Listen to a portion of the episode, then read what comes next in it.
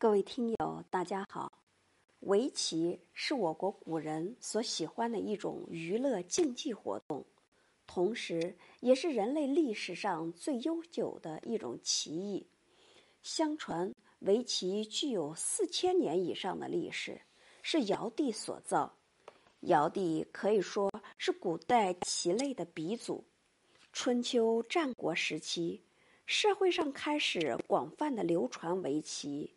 根据《左传》的记载，魏国大夫宁直赶走了魏国的国君，可是后来他的儿子却想要把国君迎回国内。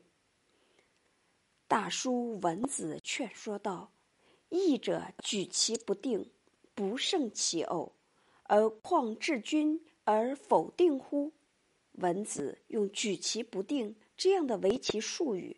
来批评宁直的儿子在政治上的不成熟，可见围棋活动在当时就已经是常见的娱乐活动了。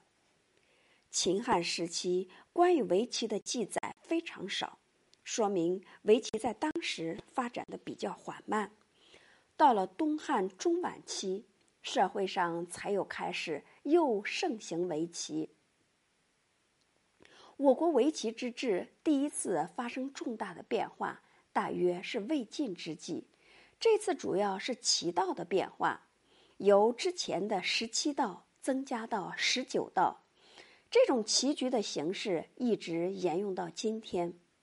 唐宋时期，围棋的价值不仅仅局限在军事方面，还扩展到了陶冶情操、愉悦身心等方面。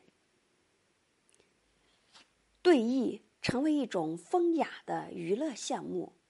明清时期，社会上兴起了许多围棋流派，打破了士大夫垄断围棋的局面，市民阶层也开始流行围棋。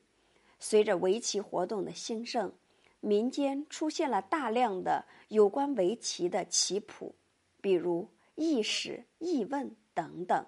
这些都是至今还有参考价值的围棋。